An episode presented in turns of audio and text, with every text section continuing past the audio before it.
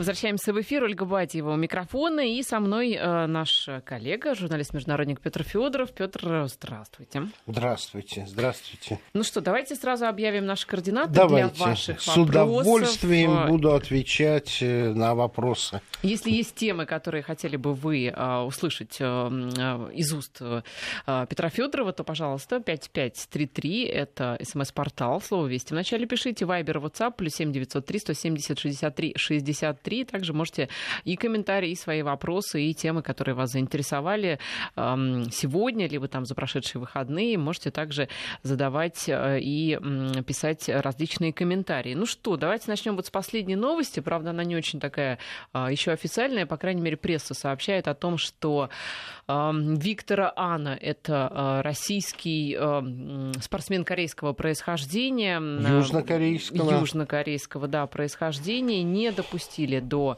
Олимпиады. Это пока такая предварительная информация. А, якобы там а, был он в списке том самом Макларена, Макларена да, да. по поводу допинга. Ну, вы знаете, вот та ситуация, когда могу говорить лишь с позиции здравого смысла, потому что и не юрист, и не знаток спортивной темы, но, конечно же, очень страшно, странно, а зачем шот-трекисту вообще допинг? Он же реакцию повышает. Скорость.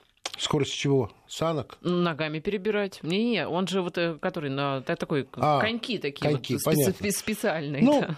понимаете, какая штука? Я опять должен сказать, что вот жил-жил спортсмен, долго-долго выступал за Южную Корею, много медалей завоевал. А вот только стал российским спортсменом, как сразу на допинге попался. Как раз перед Олимпиадой в Южной Корее. Совершенно верно. Обидно, перед конечно. домом. Обидно. Оно обидно, оно вызывает сомнения, как вся эта история, где только появляется имя именно этого Макларена.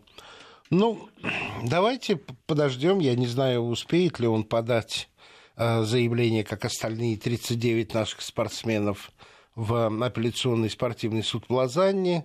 Посмотрим, что суд решит. Но... Думаете, это может быть персональная месть Южной Кореи? Да нет, ну при чем здесь Южная Корея и Макларен? Южнокорейцы не такой народ, чтобы, а, как бы скажем, мстить своему а, Виктору Ану за то, что тот взял российское гражданство. Да не похоже. Не, нет, Южная Корея здесь явно ни при чем. Тем более, что так или иначе позор ложится на этнического южного корейца. Зачем это надо? Но это при том, что на прошлых играх э, зимних э, в Сочи Анна принес для нашей страны три золотых и одну бронзовую медаль. Вот это, я думаю, основной да. побудительный мотив для Макларена включить его в этот список. Вот, а Моку послушно этому списку следовать. Ну что ж, э, я напомню, что мы будем следить э, за этим заседанием в Женеве. Там, кстати, слушания по делу о спортсменах э, аж до 27 января будут продолжаться. Очень большой список. Было да. 500 наших спортсменов, которых мы заявили. Вот сейчас там они да. откорректировали. Шорт-лист так называемый, да, остался, их стало сильно меньше. Конечно, вся эта нервотрепка перед Олимпиадой явно не, скажем так, не принесет пользы настроению наших спортсменов. Ну, хотя, с другой стороны, может быть, для нашего характера это и, и хорошо. Я думаю, что э, с этой Олимпиадой было для понимающих людей заранее ясно, что она для России сорвана. Вот. Остается верить в слова председателя МОК о том, что на этом эта страница закрывается, все начинается с чистого листа, если это так. Но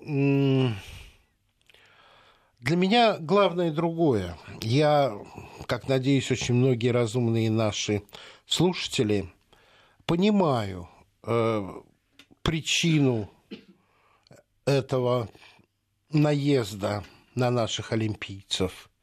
И в данном случае моя позиция очень простая. Мы не должны разделяться, разделять наших спортсменов на хороших и плохих, на согласных, несогласных ехать.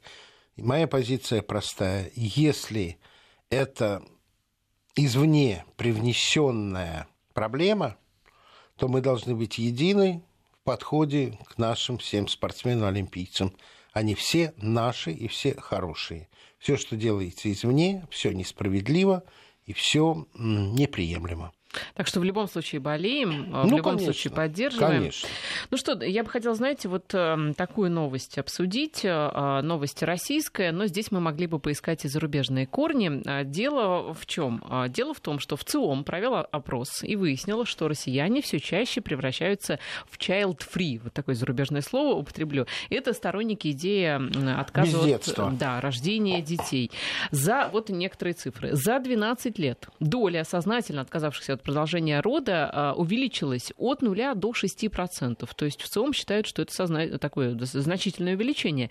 Более половины участников опроса, 54%, заявили, что а, нужны дополнительные усилия правительства, чтобы повышать рождаемость в стране. То есть было ноль, то есть ну вот вообще нет таких россиян, которые сознательно отказываются, ну либо статистическая погрешность, а сейчас целых 6%. То есть это в рамках погрешности какой-то уже ну, нельзя списывать на погрешность.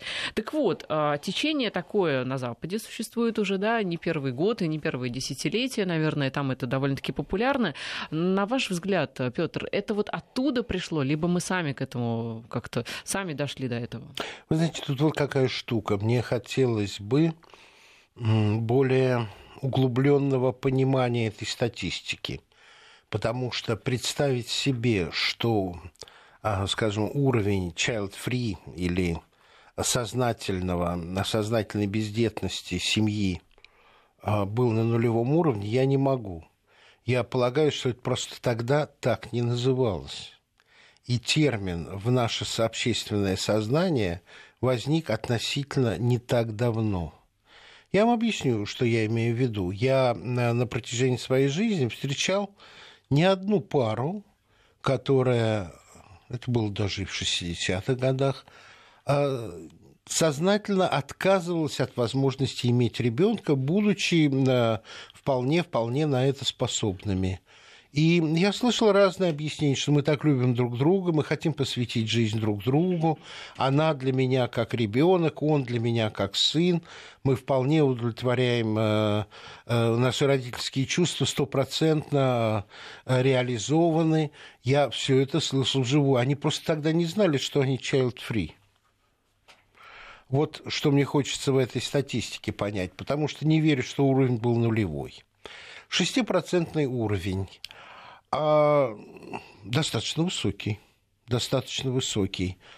Объяснить э, вообще феномен child-free тяжелым экономическим положением в стране я не могу, потому что это пришло из тех стран, которых наши внутренние критики существующего положения вещей обычно называют демократичными, демократическими, благополучными, социально, социально защищенным населением. А, и тут нечего возразить. Понимаете? Это означает то, что выросло поколение людей, как оно в первую очередь в Европе выросло, которая не хочет брать на себя никакую ответственность. Я столкнулся с достаточно молодыми людьми, европейцами, которые равным образом не хотят на себя брать ответственность собственности. Они э, не хотят иметь машин, квартир, им достаточно съемного а, жилья и каршеринга, каршеринга, они не хотят ничем отягощать свое существование и быть легкими, как перышко. Может, это и неплохо? А я не говорю, что, что хорошо, что плохо. Я говорю о том, что а, меняется м, отношение к жизни, меняется отношение к собственности, меняется отношение к семье. А, если опять-таки брать э, то, что мы называем западноевропейской цивилизацией, то, если я правильно помню статистику, только один из пяти французских детей вырос с генетической мамой и генетическим папой. Все остальные жили в семьях, которые складывались после развода. Это сейчас? Сейчас. Угу. Вот сейчас. Угу. Именно сейчас. Поэтому и отношение к, вот у этих людей э, к семье и к детям, они, наверное, без особой радости вспоминают свое прошлое. Детство не было таким уютным, как в полноценных семьях. Вот э, это же тоже надо принимать в расчет.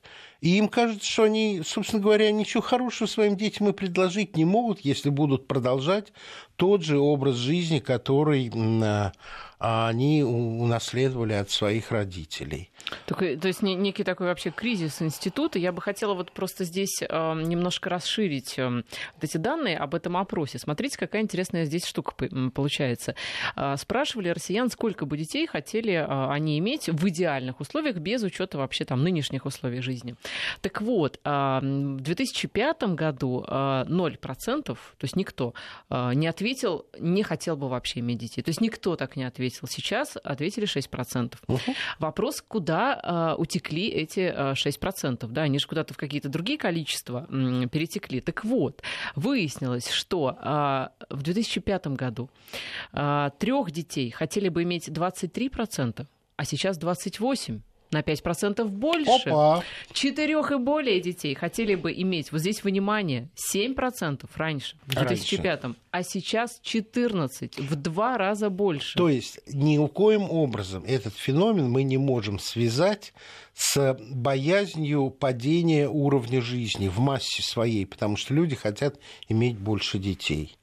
Совершенно верно, это очень интересная э, ситуация, но а значит и то, что подросло поколение, которое не хочет иметь детей вообще. Да, в том числе. А, допустим, и то, кто... детородный, то вот детородный период, я не знаю, средний возраст эм, опрошенных, наверное, он не очень указан. Не указан, вы знаете. Но будем иметь в виду там приблизительно от 20 э, до 30 лет участники опроса. Ну, по-моему, это самый детородный период. Извините за такое сухое канцелярское слово. Это значит, сколько лет прошло с предыдущего? 12. 12. Это значит, 12 э, лет назад этим людям было от 8 до 18 лет. И вот представить себе 12 лет назад, это у нас получается 2006 э, год, 2005, да. 2005, да. И что было в стране, где эти опросы проведены, да, в, принципе, в Москве? неплохо было в неплохо, стране. Это в 2005 неплохо. как раз, да, там у нас неплохо. и нефть хорошая была, да. в смысле стоила а, Совершенно неплохо, верно. да. Ну что, что я могу сказать? Я так полагаю, что результаты опроса показывают, что а, меньше детей не должно бы быть. Здесь вот действительно поразительно, что россияне стали приверженцами крайностей. А, одного ребенка хотели бы иметь, наоборот, меньшее количество людей. То есть угу. раньше 13%, сейчас 7%. Угу. Двух детей хотели бы тоже иметь меньшее количество опрошенных. Раньше 50%, сейчас 40%. То есть получается, что россияне хотят иметь либо много детей, либо вообще не иметь. Ну, если мы с вами сложим проценты тех, кто хочет иметь больше детей, но это явно перевешивает те 6%, которые ну, не понятно. хотят иметь детей. Да, да. Это все так. Но вот это стремление к крайностям вы очень точно и тонко подметили. Значит, подросли эгоисты, которые хотят жить только для себя. Иначе я child-free объяснить не могу. Вот. Возможно, это связано и так или иначе с распространением а, а, гомосексуальности женской или Вернее, мужской. не распространением, а скорее выходом ее выходом, в свет. Выход, да. да, выходом в свет, да. Может быть, раньше люди стеснялись такое говорить, а сейчас нет, не знаю. А, но в целом хорошо, что проводятся такие опросы. Хорошо, хорошо, что эта проблема видна. И а, мне хорошо еще то, что я все больше и больше вижу многодетных семей в поездах, в самолетах, на улице – Дети – это прекрасно. Мы с женой жалеем, что у нас всего лишь одна дочка. Сейчас, оглядываясь назад, считаем, да, наверное, была ошибка. Очень тяжело у жены шла а, беременность, и второй раз она на эти муки отважиться не смогла. Сейчас мы жалеем. И дочка сделала свои выводы, у нее а, одна дочка, но она не хочет на этом останавливаться. Вот нам пишут слушатели, что все течет и все меняется. Вспоминают госпожу Собчак, которая говорила недавно, что дети отвратительные и мерзкие, а вот недавно сама стала мамой. Ну да, это был телефонный разговор, насколько я помню, с управляющей ее подъезда или дома, когда э, очень нелицеприятно вообще о, о детях высказывалась госпожа Собчак, уставшая, и ей шум мешал детский. Ну, что делать? Да, все в жизни меняется, сейчас свой ребенок, и, по-моему, она его просто обожает, значит, здравый смысл и, э, как бы это сказать, инстинкт берет верх над э, эгоизмом. Вот что еще интересно, а, ученые это к вопросу да, о молодости о здравом смысле, предложили считать молодых людей э, подростками до 24 лет. То есть до 24 человек, ну, по сути, как бы не э, слишком-то самостоятелен. Како, какой страны? Вот не уточняется. Ну, Это и, любопытно. И, любопытно, любопытно да. страна, потому что если вспомнить историю Западной Европы, то хочу напомнить, что совершеннолетие Великобритании на рубеже 19-20 века, по-моему, доброй половины 20 века, был 21 год. Но все таки 24 это уже... 21 год. А считалось, что, э, в общем-то, э, в прежние времена люди взрослели раньше. Поэтому, ну, это, это тенденция, которая наблюдается уже э, не первый век, как бы скажем, продление детства. Давайте вспомним, э, сколько, сколько было лет э, Вронскому. А сколько? Если я правильно помню, ему было за, за время действия романа по-моему, от э, 24 до 26. Угу. А не Карениной не было 30. Да. Давайте вспомним слова э, Пушкина, когда он первый раз увидел э, Жуковского, по-моему, или Карамзина, не помню точно, Карамзина. Неважно. В общем, в комнату вошел старик 35 годов. Да, да, да, да. И э, это имеет свою биологическую, наверное, суть, потому что еще в начале XIX века для европейцев, если я правильно помню, средний возраст был э, чуть больше 36-40 э, лет. Сейчас, э, ну да, сейчас возраст, как бы скажем, дожития, или как это называется, сейчас за 80. И это значит, что ну, как бы, жизнь увеличилась, и каждый отрезок отдельно увеличился детства, юности, зрелости и старости. А я, если правильно понимаю, вот я когда с немцами разговаривал, там, по сути, ничего страшного, если человек до 40 лет учится в разных университетах. Там есть целая программа вот такой поддержки. Если этот опрос был в Германии, ничего удивительного. Я, кстати, выяснила, это Великобритания. Другое дело, когда в армию призывать. Великобритания. Кто... Это предложение а, Опс. оттуда, вот, да. Вот, вот. Замечательно. Это уже что-то о чем то говорит. Но если речь идет о том, что 24 года – это время на совершеннолетие, и в армии можно призывать будет только в 24 года – то я так думаю, что британская армия а, не будет э, представлять достаточно серьезной угрозы никому. Почему? Ну, очень поздно. Минус 6 лет призыва. И 24 года еще, конечно же, не, не, не старость и не время начала болезней, но спортивность в 18 лет, конечно, гораздо выше, чем в 24 года, и учить проще. Да и 18 лет а, выше вот этот адреналин, да, и, Об, ж, и желание отдать все просто. Абсолютно, да, и готовность рисковать, и безоглядность в э, выполнении боевого задания, конечно, выше. 24 года, ну, Посмотрим. Но видите, какая штука. Если это не диверсифицировано, и если речь идет о взрослом, реально взрослом о человеке и о человеке дееспособном, совершеннолетнем, что и браки только с 24 лет – Получается, что да. Потому а что... что касается, если мы возьмем, скажем, нордическую расу англосаксов, потомков норманов, да, замечательно. А все приехавшие из южных стран, из арабских, из Индии, которые рано из Вест-Индии. Да. Что вы И там... невесты они хотят помоложе тоже, они, они после 24. Об этом речь. Они созревают вообще к 14 годам. Это все происходит быстрее, думаю, даже на британской так, может, это почве. как раз в пику вот этой вот всей мигрантской, э, мигрантским настроением, Отморозим что давайте... уши, да. чтобы бабушку наказать.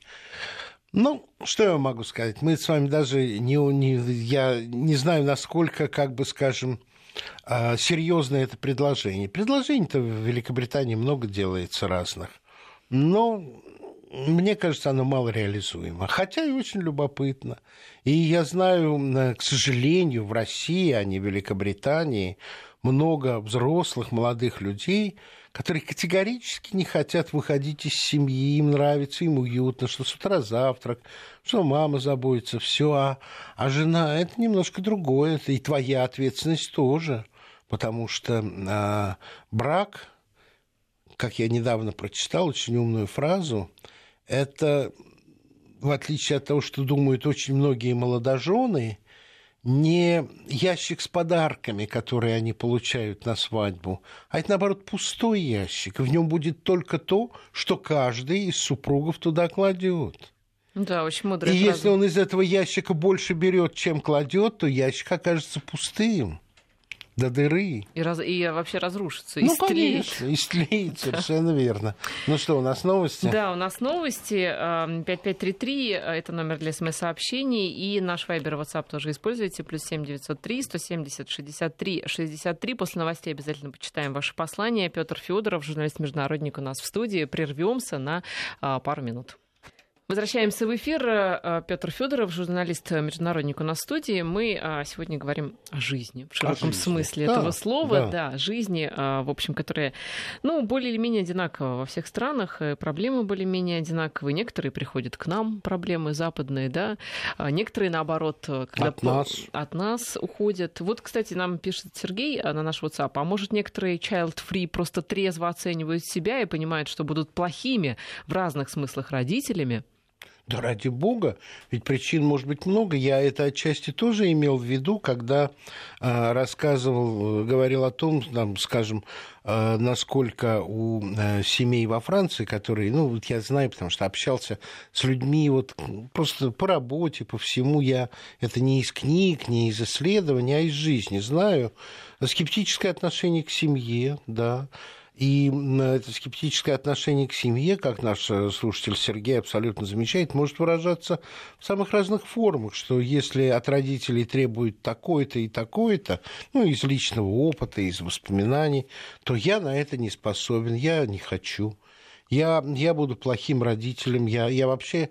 Понимаете, ведь вы не случайно про Ксению Собчак вспомнили, когда она вот так вот в нецензурных словах отзывалась о детях вообще, о семьях с детьми, она не подозревала, какая нежность в ней появится, когда родится собственный ребенок. И сейчас, конечно же, она ничего подобного не скажет никогда.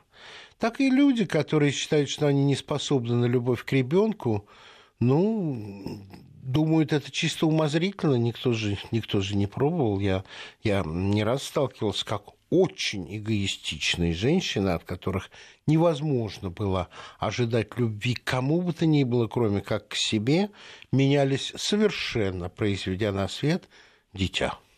Да, но вы знаете, что касается людей, которые из соображений того, что я буду плохим родителем, отказываются от родительства, мне кажется, это либо высшая степень сознательности и ответственности. Представляете, человек понимает, я буду плохим родителем, я не буду, как это вот, да, а, никого рождать, воспитывать, дабы этому человеку маленькому не было плохо, дабы я его плохо не воспитал. Либо это высшая степень безумства, что ли. Как-то вот... Ну вот вы знаете, вы экстримы очень хорошо показали, но но опросы производились у отдельных лиц или у семей? Вы про что сейчас? Про тот опрос, о котором мы с у вами лиц, говорим. конечно, у лиц. У лиц, у не лиц. у семей. Не-не-не, у лиц. Ну, тогда боюсь, что эти лица и, и на брак не особенно способны, потому что все таки союз мужчины и женщины, как бы он прекрасен, романтичен не был, заложен матушкой природой как средство продолжения рода. Тут ну, никуда не никуда деться. Никуда не деться, да. А, вот Кирилл нам пишет, это следствие роста инфантильности и деградации современной цивилизации. Еще сообщение от Дмитрия, что а, часто дети вырастают на контрасте трезвенниками у родителей алкоголиков. Именно много... это я имел да, в виду, молодец, очень точно указано. при отсутствии а братьев и сестер. с первой оценкой не очень согласен, потому что если бы нарастание инфантильности, это проявление инфантильности, но нарастание инфантильности невозможно приписать к ситуации, когда основная масса опрошенных хочет иметь больше детей, чем прежде. Это тоже инфантильность своего рода, Иметь знаете. больше детей – это инфантильность? Но если а, ты не Готовность реально... взять на себя... Не, смотрите, если а, некоторые... Ведь нужно же оценивать возможности. Некоторые вот так mm. вот бросаются, не очень понимая, а как это вообще, да, четверых детей, что это надо очень сильно вкладываться и материально, и морально, и вообще временем и всем. Так что здесь разные могут быть оценки. Понимаете, какая вещь? Э, как бы скажем, статистика – это загадочная вещь, и под статистикой можно углядеть лишь статистическую тенденцию, но нельзя сделать э, э, обобщающие выводы о, социально-психологическом состоянии каждого отдельного индивидуума. Я вот только что был в Питере, первый раз побывал в такой трагической квартире на Мойке а, последней квартиры Пушкина. Очень люблю это место. Ну, в смысле, вот очень да, хорошо, да, прям да, вот, да. где дух. Мне кажется, музеев много, но там прям вот дух Замечательно остался. сделано. И вот детская комната, у него было четверо детей. И, как бы скажем, ну, все дети так или иначе состоялись. А потом у а, Натальи Николаевны еще были дети. И тепло детское и вообще э, тепло ребенка, оно ни с чем не передаем. Я сейчас дедушка, у меня внучка. Конечно, это, это совершенно другой подарок. Но дети это прекрасно, и, по-моему, в этом нет ни, ни у кого сомнений. Но те, кто считает, что на них их род должен оборваться, остановиться, что их род больше ничего доброго не принесет этому миру, ну что ж, такой выбор. Вот еще такое сообщение. Современные молодые женщины не хотят рожать больше одного ребенка. Ну, я уверена, что это сообщение от мужчины. Ну, И здесь, вот, знаете, ну, какой... мы же с вами другую статистику видели. Смотрите, что. мне кажется, здесь такой может быть интересный а, момент. Ведь принимает решение все-таки окончательное, да, это а, больше ответственность на женщине. Конечно. То есть, если а, в семьях стало там меньше детей. То есть получается, что а, прежде всего мужчины могут хотеть а, детей также, может быть, даже больше, но все дело в том, что по какой-то причине женщины хотят детей меньше, я, и вопрос я по честно какой. назвал причину. Очень, очень трудное ношение. Вот это у меня в семье было. Но это всегда было так, когда еще врачей там Но было... Это было... Это было очень действительно тяжело, и поэтому, а, ну, ну что я а, могу сказать? Ничего. Так, так сложилось в нашей семье. Бывает, когда не хватает в советские времена жилой площади, просто вот э, еще один ребенок, это значит стесненные условия. Сейчас, возможно, не хватает денег, но мы с вами видим другую статистику. Наоборот, э, статистика за то, что те, кто хочет иметь ребенка, они хотят иметь больше детей, чему я очень рад. Но опять-таки, кого вы спрашивали? Если это э, опрос был среди, скажем, э, лишь, назову условно, христианской части, это одно. Если в вопросе были э, и участники э, с исламскими корнями, то там все-таки, как у более молодой религии, детородность еще является более высокой ценностью, чем в стареющем христианстве, по крайней мере, европейского толка в Латинской Америке все в порядке. Наталья нам пишет, сознательно не родила, не хотела, чтобы у ребенка была такая же жизнь, как у меня. Выросла старшей в семье с четырьмя детьми. С четырьмя детьми не верю в счастливые многодетные семьи. Вот видите, это то, о чем я говорил. Опыт семейной жизни а, отвратил от идеи а, иметь ребенка вообще. Я, я, я это понимаю. Кто виноват в этом? Это женщина или семья, в которой она выросла, или жизненные условия? Ну, честно призналась, да, вот не хочет, считает, что род должен женский на ней остановиться. Мне 47, жене 40, у нас трое детей, а, и каждому ребенку отношение было разное в соответствии с нашим возрастом. А вот племяннице 30, и а, она даже не хочет слышать о детях. Объяснение а, простое. 90-е были очень тяжелые, а в 2000-е начались тучные годы, и каждый родитель пытался компенсировать своему чаду то, что он не получил в 90-е. Отсюда и выросло поколение эгоистов. И я об этом говорил очень хорошо, растолковано именно на вот своем конкретном примере. Видите, причин же очень много, и они все очень разные. Да. Насчет поколения эгоистов всегда ведь обвиняют э, последующее поколение в том, что оно, ну, скажем так, э, менее ответственное, живет для себя. И, и так э, старшее поколение всегда обвиняет младшее в этом же. Но, тем не менее, как-то продолжается род человеческий, да? Значит, продолжается. При этом есть еще один момент. Жизнь становится более наполнен, более интересной. Опять вот я думаю, что я никого из своих семейных дам не обижу, но дочери было тоже 30, даже за 30, когда родилась у нее дочка, а моя внучка. А до 30 лет было все очень интересно, бесконечно интересная работа, бесконечно интересные друзья, тусовки, э, культурные разные. Вот э, она жила очень-очень-очень наполненной московской жизнью и ничего не говорила о том, что она так трогательно э, и нежно в момент появления а, дочки наполнится материнством. Ведь женщина сама себя не знает. Одно дело до родов, другое после родов. Это же просто, просто происходит потрясающие изменения. Мне, мне жена рассказывала, что вот как только она увидела это существо, нашу дочку, это было уже давно, как сразу она, она почувствовала, что вот теперь эта связь навсегда – и теперь никогда больше не будет возможности даже не освободиться, не это слово, а, как бы скажем, от этой связи отвлечься. Вы же удивительные существа, женщины. И, наверное, некоторые очень боятся этой ответственности. Собственно, то, что мы с вами читаем.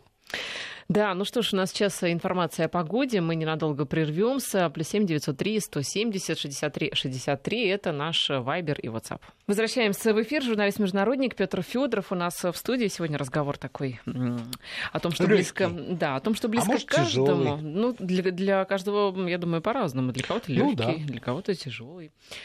Да, очень много, на самом деле, сообщений с, и с историями, с очень умными, интересными фразами, э, и таких вот э, безнадежных, я бы сказала, и грустных, и радостных. Вот пишет, например, у меня трое детей, супер, думаем, супруга еще о детях. Молодцы. Молодцы. Ну что, вот что касается детей, они ведь подрастают, становятся подрастают. студентами, да, а, студентами, вот, да, и начинается кадетами. вот все самое сложное в этот момент для родителей, прежде всего, которые переживают за выходки детей. Ну, в частности, мы вот о чем? Мы про ульяновских курсантов, тех самых многострадальных, да, да. которые, наверное, уже на всю страну прогремели. Так вот, вслед а, за а, этим видео и осуждением и обсуждением поступка курсантов прокатились флешмобы в их поддержку. В частности, стали очень многие э, там социальные группы, даже петербургские пенсионерки, снимать видео в поддержку питерских курсантов. И пенсионерки, и э, студенты других каких-то училищ э, пытаются каким-то образом поддержать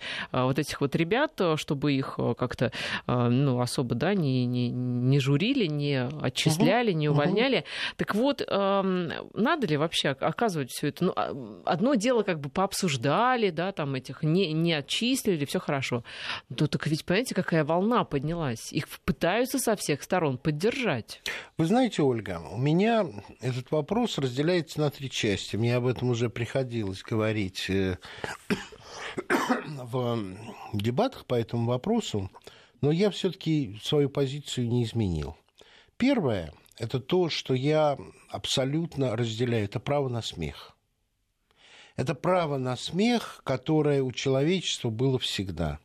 Особенно право на смех молодежи. А это в европейской традиции римских э, мартовских ид, карнавалов. Это то, что потом э, было в поэзии вагантов, в том числе и святотатственный смех. А, а Рабле, если даже вспомнить. Рабле, Там же вообще совершенно кошмар. верно. Рабле, абсолютно э, юмор э, Декамерона. А, это и шутки, иногда достаточно жестокие, немецких студиозусов, о которых тоже вот до нас а, донесено. Это розыгрыши, в которых мы сами принимали участие. Это, это, это шутки в пионерских лагерях, в которых мы участвовали. Некоторых из них, некоторые из них достаточно а, жестокие. Это и, если брать безлобную часть, шутки над новобранцами, когда это не унизительно. И вот тут я как раз хочу сказать, допустим, а, есть э, разновидность флотских шуток когда новобранцу выдается маленький надфиль и дается задание поточить якорь, потому что якорь затупился. Или известная шутка, ну та, которую я, по крайней мере, знаю от э, моих сокурсников, которые на флоте служили, продувать макароны. Это зачем? Ну а как надо из них выдать, выдуть лишнюю муку, Лишнюю чтобы муку. они не слепались, чтобы вкуснее были. И э, шутки она и не до тех пор шутки, пока они не публичны. Выложите в сеть, как новобранец точит якорь, как и новобранец продувает макароны, и это уже совсем другое, это уже унижение и оскорбление, когда это сделано без его ведома. Ребята выложили сами – и, конечно же, выросло поколение, мне об этом уже не раз э, говорили, когда я с друзьями, с близкими, с коллегами на эту тему говорил. Выросло поколение, для которых, если в сеть не выложен, то как будто не было. И это действительно так. Для меня капустник, когда он сделан для самих себя, ценнее, чем, э, чем скажем, то же самое, но уже не для себя, не для своих, а для абсолютно незнакомых людей. Вот то, что это выложено в сеть, меня, как человека иного поколения, родившегося в середине прошлого века, вот тут у меня есть определенные вопросы и сомнения. Хотя, повторяю, то, что их поддерживают тем же самым выложенным в сеть, говорит о том, что я, наверное, немножко отстал от жизни, что я готов признать. И, наконец, третье осуждать этих ребят или даже не осуждать, давайте слово осуждать уберем, почему обязательно осуждать? Давать оценку их э, проделки, на мой взгляд, должны исключительно действующие пилоты гражданской авиации. Люди с огромным чувством юмора, способные на самый разный розыгрыш. Это их а должна быть оценка этичности вот этого э, флешмоба, выступления в фуражках. Но вы знаете, пилоты Ради пока Бога. не сняли флешмоб, никакое видео в поддержку. Пилоты действующие. Я говорю, я говорю не о я понимаю, да. такой поддержке, а серьезной этической поддержке. Почему? Потому что это им оценивать, насколько люди способны на такое и что это такое, это все пилоты должны оценивать, готовы к тому, чтобы через очень короткий срок нести ответственность за жизни сотен людей в воздухе. Это должна быть чисто профессиональная оценка. Я не вмешиваюсь, я не ставлю под вопрос ничего. Я просто говорю, что для меня это решать должны профессионалы. Как, когда возникают вопросы в отношении этики журналистики, то точно так же мое глубокое убеждение, что только профессионал должен давать реальную оценку, а отнюдь не общественное мнение, которое не знает всех обстоятельств журналистской работы. Вот мой подход. Смешно было, ну, достаточно смешно. Ребята э, э, изобретательные, ну да. У меня нет никаких, э, никаких вопросов к праву на смех. Вот это вот абсолютно точно.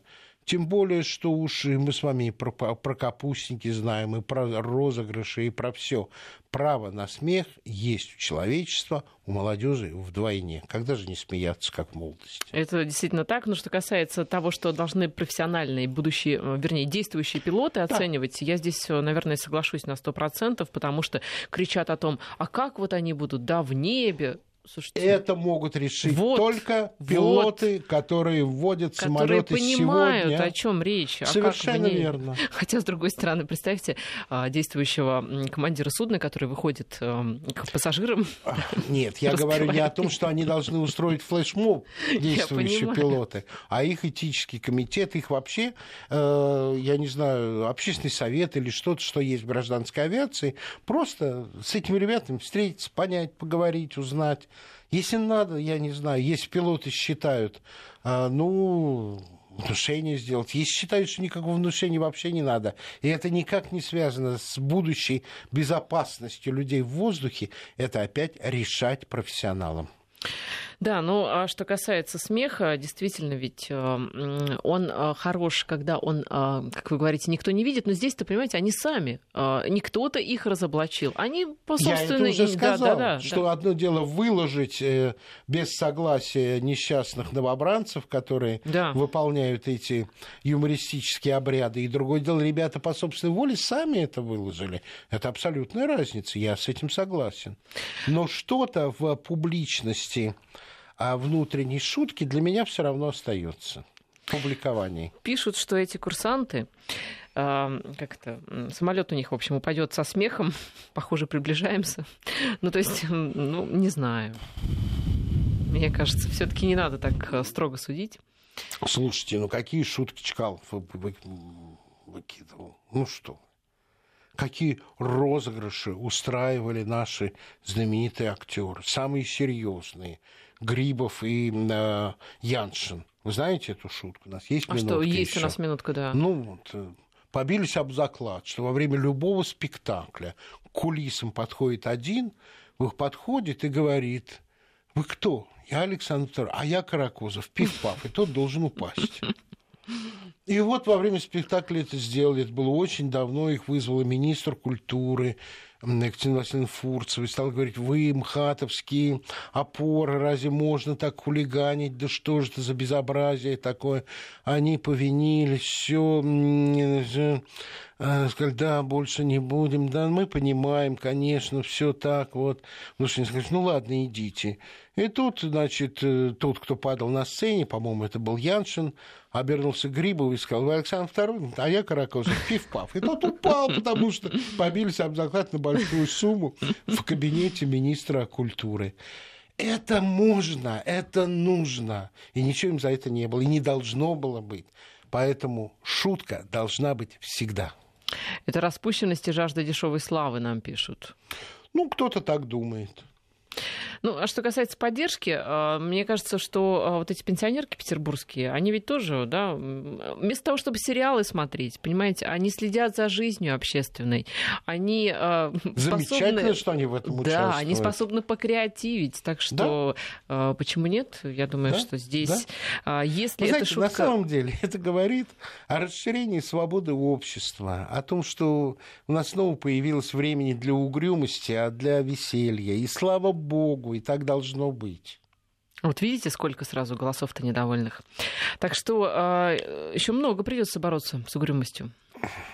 Придется. Угрюм Бурчеевы были всегда. Это точно. Спасибо. Петр Федоров, журналист-международник, был сегодня у нас в студии. Это была программа «Субъектив». Спасибо. До свидания. До да. встречи в следующий, в следующий понедельник. Да.